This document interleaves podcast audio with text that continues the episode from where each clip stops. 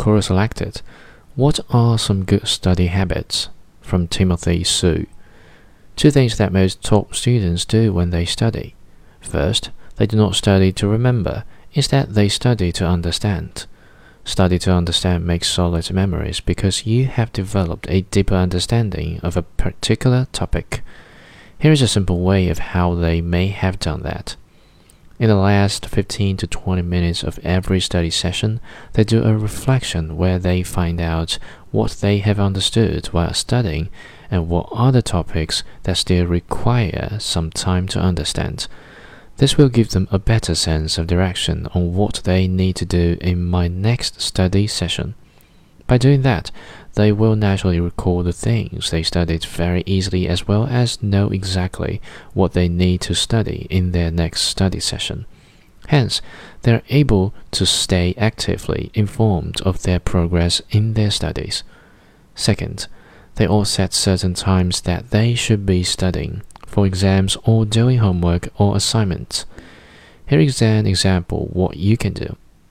First, take one hour each weekday, ideally the hour before you go to bed, to revise what you have learned in class for that particular day.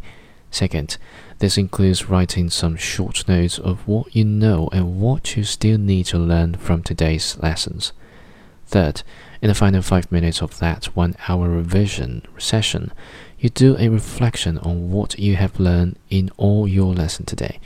This meaning making a summary of what you have learned today and what you still need to learn or not sure or seek help from the teacher on the next day. Fourth, by doing a reflection, you get a clear idea of what you know and don't know, which then gives you direction on what you need to learn in school. This will naturally give you a sense of purpose in school and keeps you engaged in class. Thus, you will naturally have the motivation to keep learning and studying. During the weekends, allocate a two or three hour study session with a 15 minutes break in between on each weekend for a study session. The most ideal time to do this is in the morning when you just had your breakfast. In the last 15 minutes of each study session, you also do a reflection on what you have learned and what you still need to improve on. This will then give you a sense of direction on what you still need to learn in class for the next week. All this should allow you to study efficiently and still have time to have fun and also have a good night's sleep. Do not study continuously for more than three hours because you will be disengaged. Do you see what you need to change in your studying habits?